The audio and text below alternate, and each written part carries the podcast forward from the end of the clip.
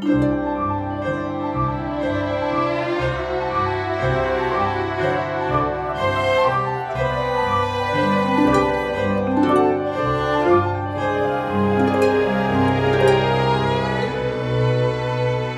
大家好，欢迎收听这一期的 High Hanging Fruits，跳一跳摘到的果子。我是刘佳，我是朱怡，我们很久没有录节目了，很久没有录这个，但是我们是有原因的，因为朱怡最近在忙一些剧，然后我最近也在忙搬家。我知道我们我怎么哦，你又要搬家了？感觉我们好像刚录完搬家那一期。好，这次你是从哪儿搬到哪儿？这一次是从加州搬到加拿大。为什么？因为现在学校都关了，所以我也不需要在加州继续待着嘛，而且那边房租很贵。加拿大是因为 Patrick 的工作在温哥华，然后这边的新冠病例数量降到就是几个了，所以他们的 lab 现在开始慢慢开门，所以我们就觉得反正他要去上班，我又不用上班，你可以远程工作，我可以远程工作，所以就想着那就干脆搬来加拿大好了。哦，所以 lab 是要人在里面工作的，然后你如果是做理论的话，就可以远程在电脑上。对啊，我本来即使没有新冠这一茬。我是有一台电脑就可以工作的，嗯，那跟我一样啊，对的，所以很自由嘛。在这种时候，那么远的跨国搬一次家，那会很危险吧？我们纠结了很久，因为我们在想着要不要等曲线降到零，大家都觉得很安全了再搬过去吧。嗯，就一直在等，等了一两个月，没想到越来越严重了这个疫情。后来在想，这样等下去也不是个办法，是，所以就决定这个时候搬吧。以前在温哥华。还是有一个家的嘛，所以是两边的家要合成一个，所以又花了很长时间把它们合并起来。双套东西。对对对。所以呢，我们这次的主题就是关于刘家这次搬家的特别的方式。请问你是怎么样过去的？我们首先我讲一讲我之前搬家的纠结吧。像你说的，这一次在疫情期间。就很危险嘛，你想怎样办都不好。平常我们肯定就是打包了，就从邮局发出去，然后坐飞机飞过去。可是这样的话，对，去邮局要去好多次，然后就要跟人接触。然后坐飞机的话，又要那么多人挤在一个狭小的空间里面，又很不安全。而且宝宝都没有办法戴口罩。对的呀，是所以我就想，不然开车开过去。可是开车的话，从加拿大开到温哥华，没日没夜的开十五个小时。但是有小孩是不可能的事情嘛，他可能坐一两个小时就不行了。所以我们就想着，要不然开一个星期开过去。可是即使这个样子，他也很不爽嘛，因为现在他小孩太小，他是往后。看着后座的，所以他是看不到任何东西，他就只是看着座椅，看个四个小时，我也觉得会疯掉。哇，你还会，你还会考虑宝宝的这个体验，视觉体验。对的，我会把头放到他的 就是座椅的位置上，看他能看到什么。我觉得我靠，什么都看不到，真的很惨。同时哦，如果是租车的话。你还是要去住酒店或者租 Airbnb，还是要和人接触，所以也不是一个非常好的方案。而且我们又是举家搬过去，普通的小车还不行，所以我们要开一个小货车那样才能把东西装过去。所以这些都是觉得哎不是非常方便，又不是很安全。我就在想，我 Berkeley 是在海边，温哥华也在海边，我能不能开条船过去？哎，可以。我是想，对啊，我说租个船在海上，我打包好一个星期的东西开过去，不错呀。后来，但是没有人会开船了。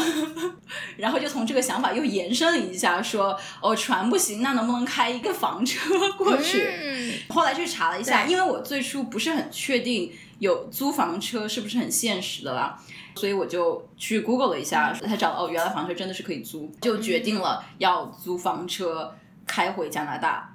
所以我们这一期的节目，哇，开场看了好久。这一期节目就是关于房车。我当时听到觉得，哇，天呐，这个感觉像什么？就像是可以早饭吃冰淇淋，就是想干嘛就干嘛，就是这么爽，你知道吗？就啊，这都可以。然后想想说，哎，呦 why not？对的，有一个让我觉得很爽的地方，房车就是我想上厕所不用到处找了。我记得以前开 road trip 的时候，就是每次开长途，就哦，就赶快找地方找对对，下一个服务区要多久？对啊，我现在就在路边停一下，就可以上厕所了，超爽啊！为为什么要停啊？你还是要系安全带的呀。你不停也可以，但是很危险呀，又不是坐飞机。哦，是这尤。其是如果你开进加拿大的话，是所有的旅客坐在后座的人都要系安全带的，不是就是驾驶位才系安全带。哦，这样啊，所以也不是说就是一个移动的房子，你在里面随便干嘛都可以。在开的时候还是像坐车一样，停的时候才是像居住环境哎呀，嗯其实偷偷讲一下。就是在开的时候忍不住，还是去上了一下厕所的了。但是 我要举报你 但是让他让整个互联网都知道了。让排水开很慢很慢。所以在我给你发我那些房车照片的时候，你以前对房车的幻想是怎样的？就是 homeless 啊，无家可归者，就是那种找没有办法找工作，因为没有地址的人。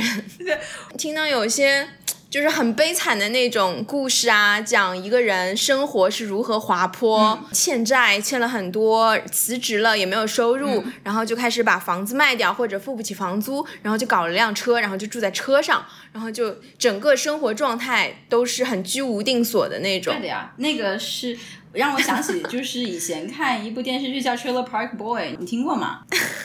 就是这样，但是这个名房车字，公园，大家都是就是拖一个房车，然后大家就趴在那里，然后还有自己的一个小社区，但就像你说的嘛，大家都很穷，然后就是 住在房车里面。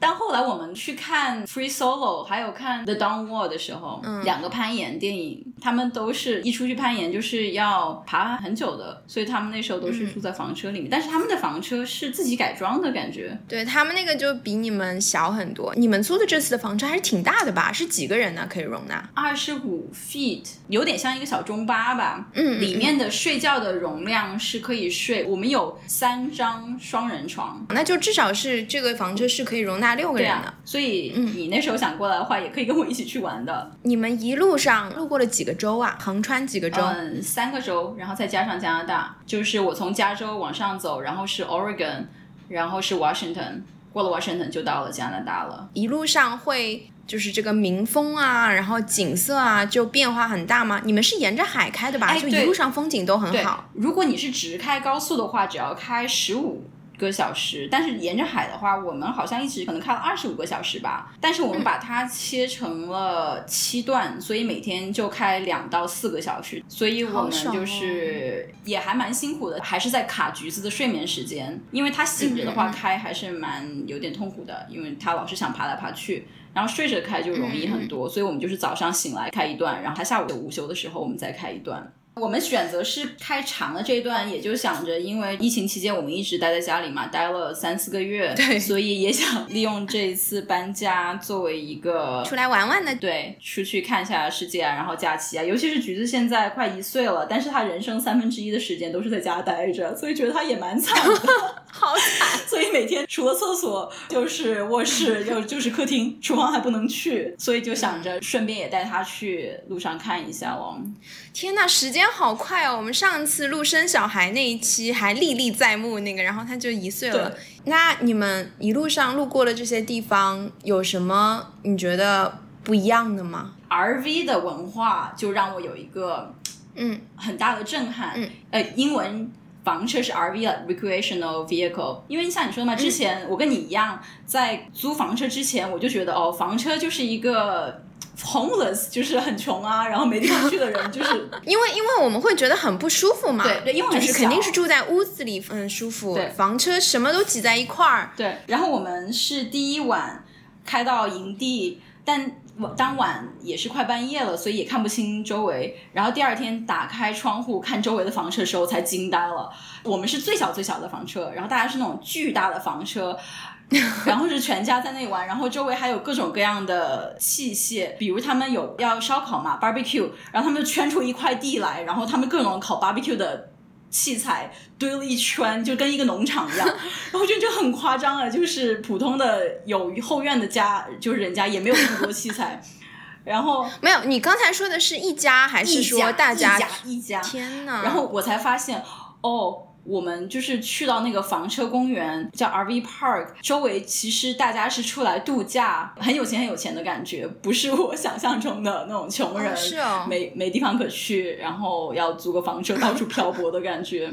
对，然后就所以这些是短期的，然后你就会觉得看上去就是大家出来玩的嘛，就是条件还可以。但是如果是那种长期住在房车里的呢？所以我觉得是有两种，在房车世界也有阶级之分，有这种很有钱，然后自己可能已经有好几套房子了，但是就想带着全家出来旅行，就买了一个巴士或者租了一个大巴士出来，然后带着全家，看他们好像有十来口人，然后把家里锅碗瓢盆全都带上出来。然后有的人后面还拖了条船，对啊。然后另外的，我们觉得很穷的那种哦，是 trailer park，就真的是那就是他们的家。然后他们是停在一个地方，然后永久就住在那里的。嗯所以 RV park 和 trailer park 还是不一样的世界的啊。这个两个名字都有不一样。RV park，那你们是怎么找到这个 park 的？就是 Google 这个地图搜一搜吗？其实还蛮烦的。我我开始租房车以前。我以为有个房子，你爱停哪儿停哪儿，路边停在那儿过一晚，对啊，不就是我也这么想。而且我以前听过 Walmart 他们是可以让房车过夜的，然后我就想，哦，那随便找个超市在他们门口过夜就行嘛，因为半夜的话又没人去他们那里买东西，都关了，所以我在那里睡一觉有什么不可以？后来才知道是很多当地政府是不允许这样的，所以我们去 Google 说究竟在哪里才能停车，才发现。哦，原来就跟酒店一样，他们是有各种各样的 RV park，但是 RV park 好像没有那种像 Hilton 那种就是 chain 连锁店，他们就是自己一个人经营吧，在当地哦，比如一个风景区啊或者海边啊，大家就圈一块地。然后就叫那个 RV park，而且这个 park 不是就是圈一块地的，你还是要把每个车位停好，然后在车位上面还是要有设施的，因为你想想，你每天就是还要倒屎倒尿呀。对对。所以它那上面一般会有，他们叫如果是 full hookup，就是有要有三个管道可以给你接上，一个是。天然水，哎，fresh water，嗯，就是你能饮用的水。嗯嗯。另外一个 hookup 就是 electricity，因为如果你把房车停下来的话，其实用电用你自己房车里面的蓄电就是还蛮贵的，而且半夜发电又很吵嘛。哦。所以我们就 prefer 晚上就不要发电了。嗯。所以他就要给你 electricity hookup，然后第三个就是 就要一个洞让你倒垃圾，主要就是屎尿还有厨房用水喽。那这样的话，一个晚上停一晚要多少钱啊？你猜？你觉得应该多少钱合理？哎，我觉得应该比住酒店要便宜一点吧，对吧？嗯，那就是的，对，就是让我们 assume 像这种非一线城市，大概是三四线吧。嗯，因为它也不是市中心嘛。嗯，那一晚的酒店，我觉得也是五十美金差不多吧。那它这个要比五十美金更便宜？但是你要想，这些地方又是在非常非常美，就是酒店去不到的地方。嗯，比如我们第一晚就在海滩边。哦，是哦。然后另外一晚又在国家森林公园里面。所以它这些东西运输过去，它也是有成本的，所以其实要比酒店贵一点。但是这种自然保护区的酒店还是挺贵的。是的，是的，跟乡下的酒店还不太一样，一百块一晚。嗯，好，我告诉你，好了，是我们最便宜可能四十，然后贵一些的可能六七十。美金一晚，但是比起我之前想象的又贵很多，因为我想象的就是不要钱嘛，我在边上海边停一晚，嗯。嗯，我干嘛要花钱？但是你也不可以往海里倒屎尿啊，是。的，我之我之前没有概念，我以为一个星期就是它的桶够装了，到后来才发现是，没有想到人的需求那么强烈，对，就是才发现自己造垃圾的能力那么强，所以我们基本上是一天。或者最多两天要倒一次哦，是哦，它多大的呀？拉屎了，容器是多大呀？嗯，我只知道我们 fresh water 那个容器，我也不知道多大，就是 这么大。哎呦，我们这个是个音频节目，请你描述出来好吗？比划有什么用？把一个成人装进去那么大吧？我只看到真的我没有那么大，对，还蛮大的。这个可以用几天？但是如果纯用它，你也用不了多久了，因为我们还是要洗澡的嘛。是是是。但是到了晚上，我们就会有 fresh water hookup，所以我们是用 RV 公园里面的自然水给我们。这个是你说的是 RV park，它是一个晚上四十到七十，对，但是。如果真的是 trailer park，就是很穷的长期住的那种，那种应该便宜很多吧？那那种你们可以停进去吗？那种不可以，他们跟平常一样要租金的吧？但是那个我没哦，是长租的，就是其实是分长租和短租，对吗？对的，对的，就跟你租房几个月、几个月、几年、几年的租和 L B N B 一样嘛。L B N B 呢肯定贵啦，一个晚上至少要几十块钱。嗯，我觉得主要还是地理位置很好。我们其实也有看到很便宜的 RV park，可能二十块钱也可以，但是就是在真的是在路边，然后你就感觉像一个停车场一样。嗯，所以所以这个满足的需求还是不一样的，一个就是要停晚上居住一下，一个是出来享受要看风景啊什么的。对啊，它好的 RV park 其实是把你周围的风景也设计的非常好的，它还会给你有一个野餐的桌子，哇，好爽！对啊，然后你周围的绿地啊都打理的非常好的，嗯，哦，没有想到是这样的。所以还是放了蛮多精力在里面的。那你在路上有交到朋友吗？和其他的 RV 朋友们有没有融入社区？我租房子就是为了不交朋友啊。哦，对对对对对，疫情期间，疫情期间，对对对。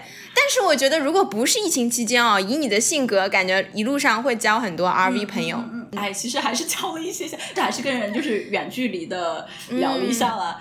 它是我们第三晚，然后那是在 Oregon，然后我们开进了一个四面环水的小岛上，然后那个小岛其实很小很小，所以我就是一开窗，四面窗户都是水。嗯，然后我们就在路上遛小孩的时候，然后就碰到了一对夫妻，然后他们就会停下来跟我们聊天嘛，嗯然后就就会问我们哪里来啊，然后我们就问他们哪里来，结果他们是从 Texas 来的。他们来的原因就是因为呃 Oregon 那边的天气很好，然后 Texas 那边现在很热嘛，所以他们就是去避暑的。然后我就问他们你们住多久？因为我们就住一晚，然后每个地方都是住一晚。对然后他们说住三个月，啊，因为那边很热，所以他们住到大概九月份。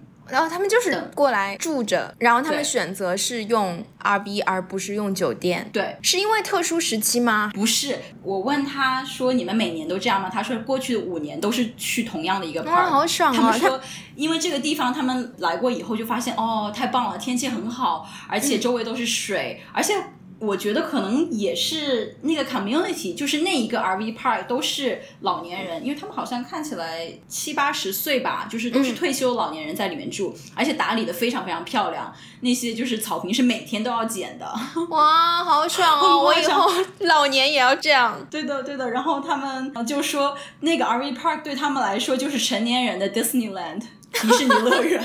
所以你们还有什么设施啊？除了这些，有餐厅吗？每一个 RV park 不一样，有的就很野，你就停过去，嗯嗯嗯然后连倒屎的地方都没有，你要开过另外一个地方去倒，那就是国家森林公园了。但是有的地方就像像这个就是超级高级的，就是感觉是一个整个全套的社区，它自己本身是没有餐厅的。一般 RV，哎，我也不知道是因为疫情期间他他们把餐厅关了，还是说本来就是没有餐厅。他们中间是有一个大家聚集的一个房子，嗯然后里面有洗衣服的地方啊，里面还有卖纪念品的。他们就 RV Park 有自己的纪念品 周边，对他们的周边，还有洗碗的地方呀，而而且好像几乎所有的 RV 他们都自己带了自行车，我们自己也挂了自行车在上面，所以我们就骑车出去附近餐厅买外卖咯。所以就是和那一对老夫妻聊天才发现，哦，原来就是 RV 对一些人来说，可能是对退休的人来说吧，对，因为他们是一个蛮好的选择跑了呀，不用待在原来地方工作啊什么的。而且我发现他们的 RV 哦，自从我第一晚发现他们的 RV 很大很雄壮以后，我就很好奇里面是怎样。但是现在疫情期间又不好去你家看一下。所以有一晚我们停在一个巨大的 RV 隔壁的时候，然后我就爬到我们的 RV 外部，然后去偷偷看了一下。怎么像贼一样？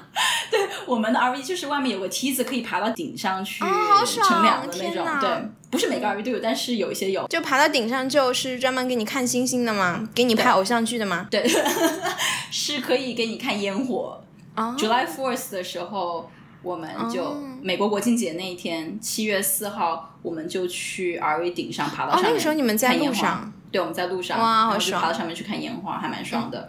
然后在爬到一半的时候，我就往人家那个巨大的 RV 里面看了一下，发现他们的厨房是中间有一个 kitchen island 的，就是一个小岛。然后他们有各种各样的微波炉啊，然后叫什么 oven，所有住过的我自己家都没有大到可以有一个 kitchen island，而且很豪华，好很豪华。如果你我觉得站在里面，你看不出来是在一个车里。哇，房车里的头等舱。那时候才慢慢的去体会到美国房车，就是可以是一个很高级的事情。然后他们这个车是自己买的还是租的？我不知道，我没有去问，但是看上去可能小一点，像我们这样都是租的，大的大部分可能是买的吧，因为有的被他们改装的，觉得。不大能租出去，上面还差很多装饰物啊，还自己造了一个另外一个小房子在隔壁之类的。你们一路上多少天啊？呃，开了七天，我们在三个州都差不多时间吧。哦，另外一个 culture shock 就是开房车的人，因为我们第一天醒来，隔壁就有个旗，很高很高很大，然后上面有一支枪，然后上面写的是 If you want it, come take it。我就我我我到了一个什么地方来了？哇，就是很支持枪支、携带枪支的人吧。然后你再走几步路，就是 Trump twenty twenty，就川普竞选总统的旗。果然是一套的。然后再走几步路，就全都是 Trump twenty twenty，就很多很多这样的旗。那个是在哪儿？这个其实不分在哪里，哪里都是，几乎每一个 RV park 我去到都可以看到 Trump twenty twenty 的旗。啊，是啊，就。就是这个小环境里，就是 R V 的这个小环境里，这个社群它是非常支持川普的，不是说在哪个州啊什么的。但是我很好奇，在纽约如果有 R V Park 的话，也会这样吗？纽约那么我不知道，可是我在加州啊，加州也比纽约，你跟纽约差不多蓝吧？对对对对对，我觉得可能一个是在那些州的人不一定是当地的人嘛，因为他们就是旅游过去的嘛。还有还有一个是就是年龄吧，就是可能老一代的那些。尤其是白人嘛，你哎，你一路上是不是看到白人比较多？全是白人，全是唯一的非白人。哎，这个很有意思哎，为什么完全一个都没有？让我想起，你就就是看听 Trevor Noah，他有一期说，就是他想出去玩，然后朋友约他去 camping，他说 No，他说作为一个黑人，我整个人生就是为了不要在外面住，然后在荒郊野外住，然后才这么努力的。然后你现在就叫我去看荒郊野外住，然后带着我自己的帐篷在地上拉屎，这不就是我的人生吗？对对对，我记得这个好好笑，就是因为我爸之前来看我的时候，我是住在东村，然后他有一天早上发现我们家楼下在。发救济粮那种穷人排队领救济粮罐头，他说：“你为什么现在要来住这种地方？就我们在上海祖祖辈辈太爷呀那一代什么的，从十六铺码头好不容易上来啊，就是从穷的地方慢慢搬到了中产阶级地方啊什么的。然后说你为什么跑到纽约来，又住在穷人的地方？”对的，所以 R V 是一个非常白的，就是出来体验那种。但是像你说的，之前我们说 R V 也有两种 R V 的阶级，但是 Trailer 也很白啊。但我不知道啊，其实我没有去过 Trailer Park，所以我不知道那里什么情况。嗯，可能是看电视的印象吧。我觉得一个是就是种族，还有一个是年龄，就是老一代比较传统的，他们就是比较保守的嘛，所以在。证件上也会比较支持川普，不全是有的 RV park，像我刚才跟你说的，就是那种环水的那个 RV park，就全都是老年人，然后里面很多川普的旗。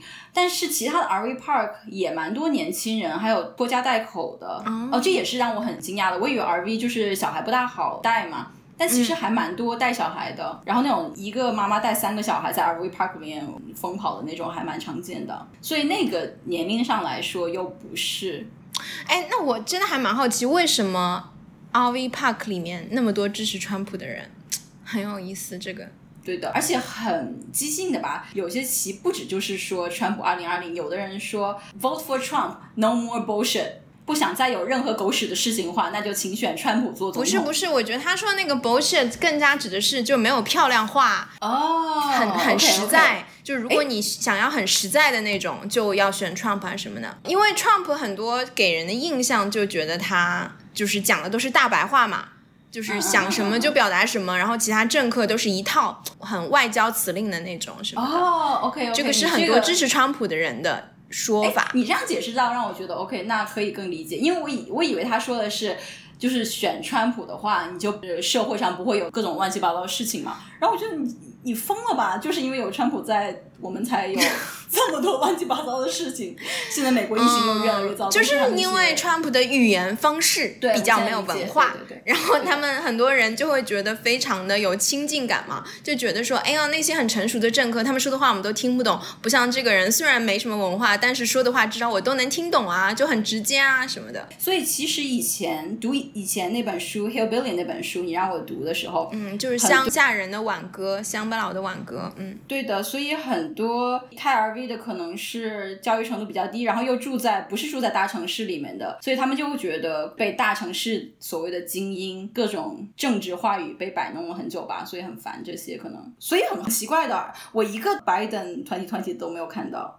嗯，但是我发现就是在美国，任何休闲类的活动或者是消费群体的话，就是白人很多很多呀。一个是你说的这个 RV 出来玩的，就是首先你出来玩，今天住在这儿，明天住在那儿，一路上很久的那种。那首先你不用工作嘛。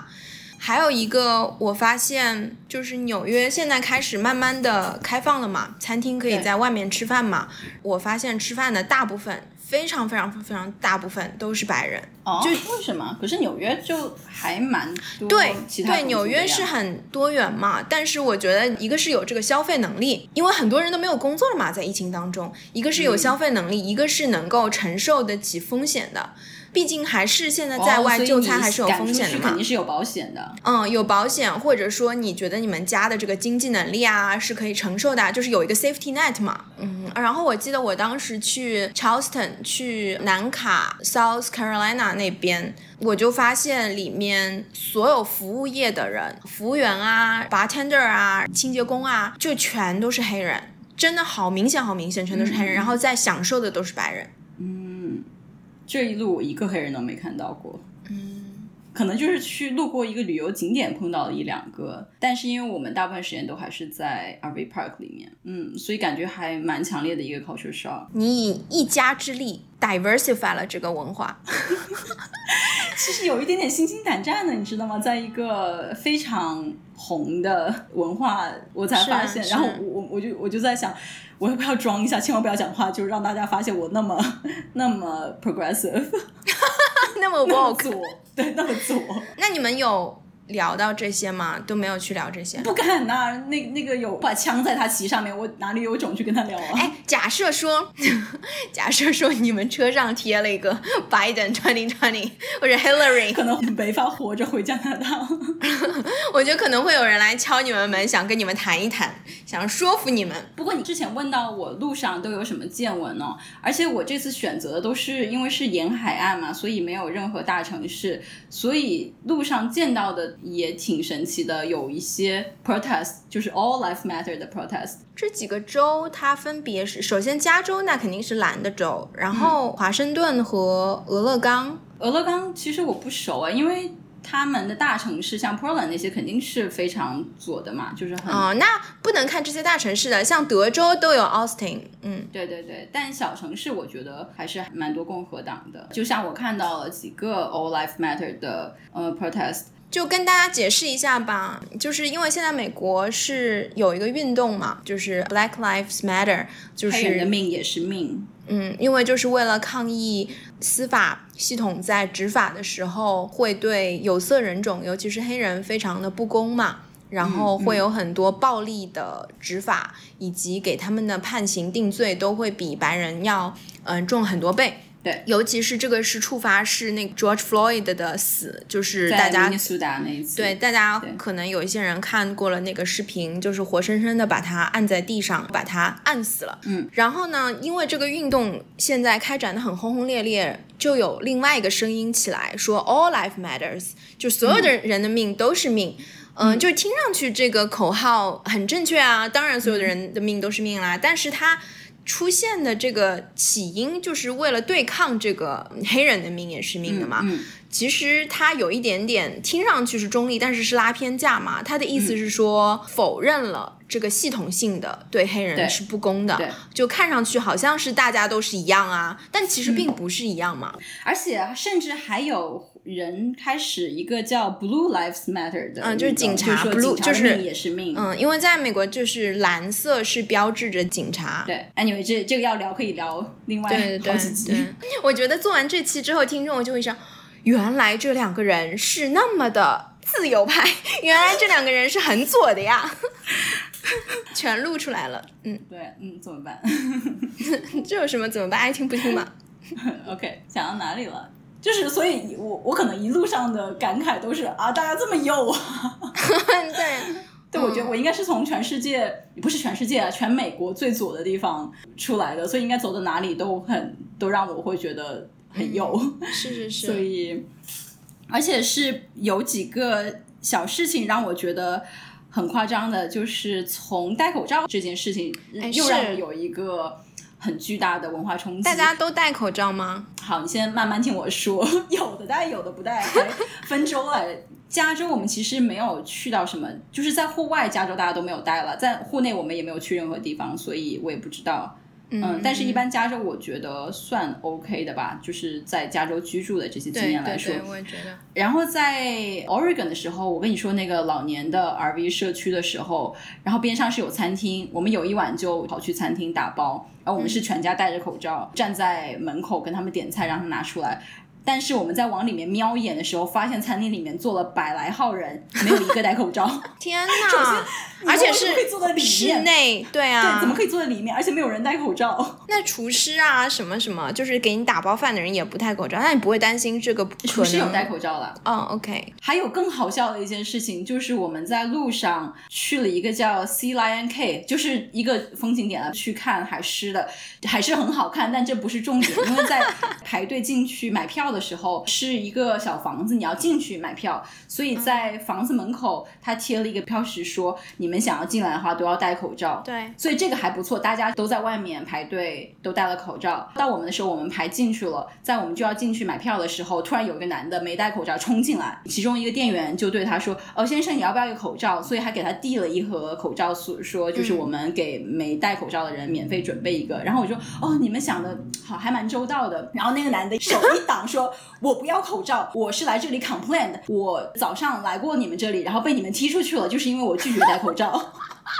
然后他拿了就是好好几张纸嘛，他说：“This is what I print from my government website，就是我从政府的网站上打印下来的文件。这里面说了我的宗教的权利，里面说了我不需要戴口罩。然后你们就是违法的。天哪！后来呢？后来呢？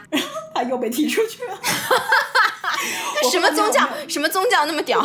我不知 道，没有没有在 follow 他的整个是我最近看报道，好像 New York Times 上有一篇文章，就说最近美国各地涌现出的一个新的问题，就是各个超市啊、各个营业场所里的嗯嗯员工要接受这个训练，如何应对坚决不戴口罩的顾客。比如说他们要硬闯的话，你要怎么样把他们挡出去啊？如果顾客和顾客之间因为戴不戴口罩吵起来的话，你要怎么怎么拉架什么的？哎，我还很好奇的，因为我已经去看海狮了，所以就没有听到最后他怎么被踢出去的。但是因为那只有进去出去只有一条路，我没有看到他，我就 assume 他被踢出去了。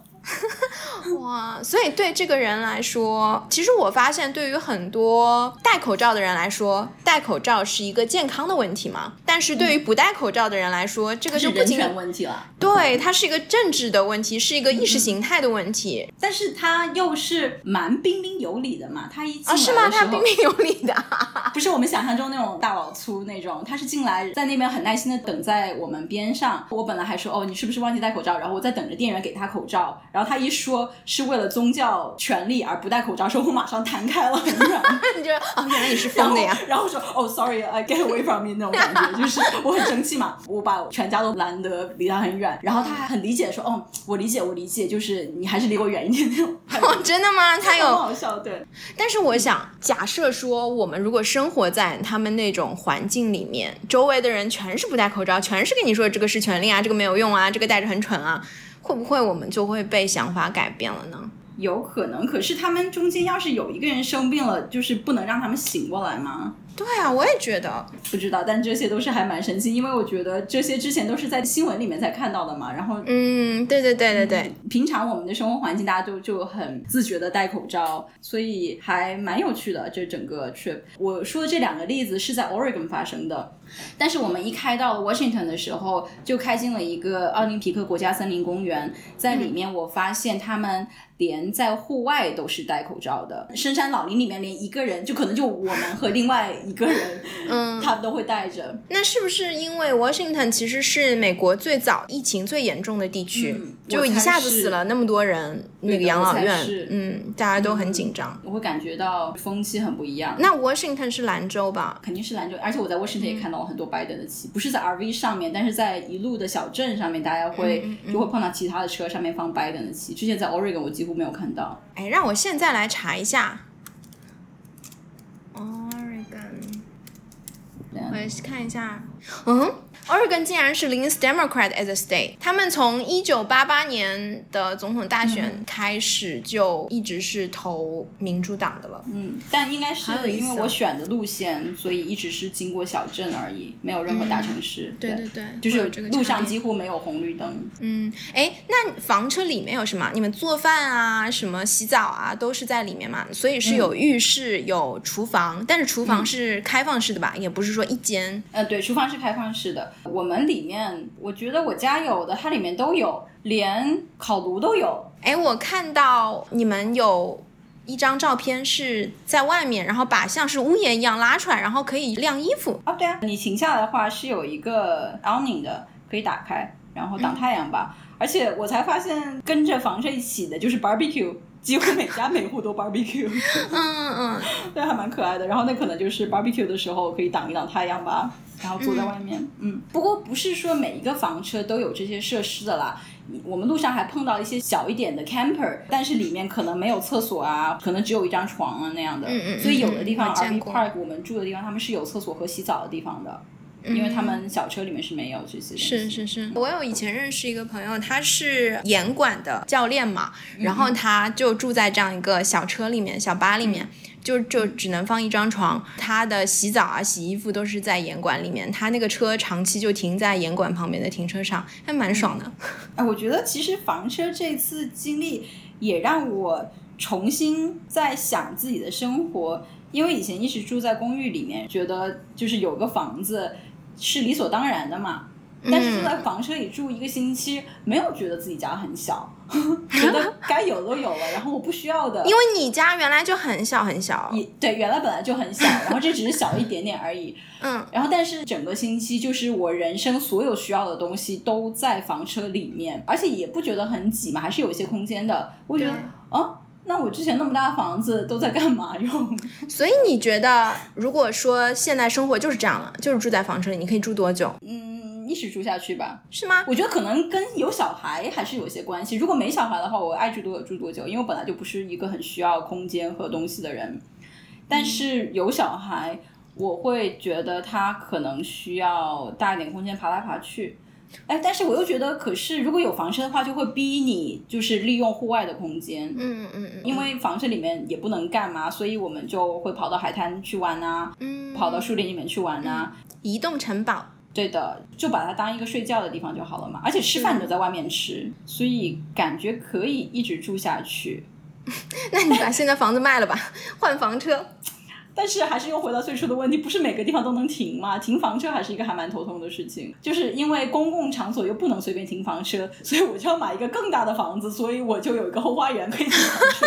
什么鬼？其实也在想，其实有一点在幻想买房车了，因为租房车还不便宜，我们租了哎一个星期，从头到尾加起来大概花了两千五。哦哇，那因为包括租房车，还有油费啊，还有这种停车费啊，还有忘了，就是各种各样的东西加但起来。是这样一个搬家，你们把家当都在车上，这么算起来还是蛮划算的。是的，如果把它当成一个度假来说，是蛮划算的。既是一个度假，又是一个跨国的搬家，对我们的需求来说是超完美的。是的。但是如果你想，就是比如你来找我，然后我们想租一个一个月的房车之旅，那还还不如买一辆了。而且你们这个是异地还对对对，车我们要会贵吧？交四百块钱，就是异地费，因为他们还是要把房车开回去的。嗯，所以其实租房车的时候，他会经常会有 deal 超级超级便宜的租车，就是开回去的。哦，就正好回程。对，但是那种行程又很少人会开，像我们这个路线从。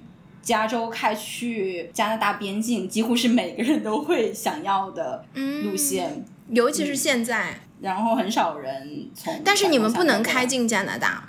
我们不能开进，这是房车公司的规定，所以我们到了加拿大边境的时候，要换一个小的 SUV 再开过境。嗯，买一个房车三万美金，那么大吗？买一个。挺大的。我们开的这个呀，就三万美金啊，租起来就两千多。我们在想，那我们租个十次，那不就买一辆好了？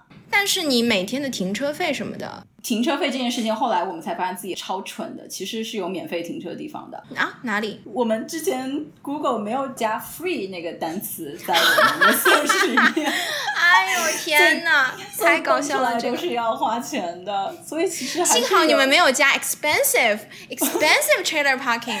对的，所以我们最后一晚是住在免费的一个 rest stop 里面。那有什么不一样当然就不是免费，他们只是告诉你各种各样可以免费停车的地方，然后它只是一个 rest stop，所以没有各种 hook up 嘛，所以你没有水电啊之类的。但是如果你房车里面房车的储存量够大，嗯你可以过一两晚的嘛。嗯，所以我们最后一晚在一个 rest stop，因为本来是计划是在一个沃尔玛里面边上里面过因为想体验一下。最后就是临时就找了一下，然后开到那个地方去的时候，周围的 RV park 已经 book 满了。哦，是啊，那么所以蛮惊讶的，原来疫情期间很多人出来 RV 旅行啊，原来，所以就只能找免费的，结果就找到了一个汽车休息站，嗯嗯嗯，就是高速公路边上一个停车场，但是环境也蛮好的，然后里面还有厕所，嗯所以也不错，体验了一下。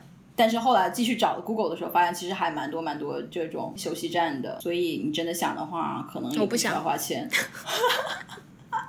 我还是觉得我家舒服，那住酒店舒服，住高级酒店舒服。后来你给我发了一个国内的房车的帖子，有个公众号嗯，对，又好像是很不一样的文化。他那个帖子里面的这几个人，他们的生活已经是长期的住在房车里。像有一对夫妇，他们就是给自己定了一个三年计划，四海为家三年，然后用存款，然后想着说三年以后再看吧，也可能回去上班什么的，就根本不是你们这种短期旅行的啦，七天。就是感觉国内这个还不是一个行业，不是像哦，就对，是国内应该可以租到，也许可以吧，我我没有自己去嗯，感觉国内好像没听说过有专门的开房车的人可以给你停车啊，嗯，对补给的那种场所。对啊，这次旅行才发现，就是真的是跟酒店一样。RV 嗯 park 遍地都是的，所以很好奇，就很希望我们以后可以在国内也来搞一个房车之旅。以后我们可以一群朋友大家一起出来玩。嗯，爽，嗯，好吧，就这样吧，录了一个小时了。好，可以，OK，拜。哎，捐款，嗯，捐款，嗯，哎，我们那个是地址是啥来着？hhf podcast at hotmail。OK，好，今天节目就这样啦。如果大家喜欢我们的节目的话，欢迎给我们打钱。我们有支付宝和 PayPal 的账号是 hhf podcast at hotmail 点 com，还有 Venmo 的账号是 hhf podcast。好，谢谢大家啦，谢谢，拜拜。拜拜。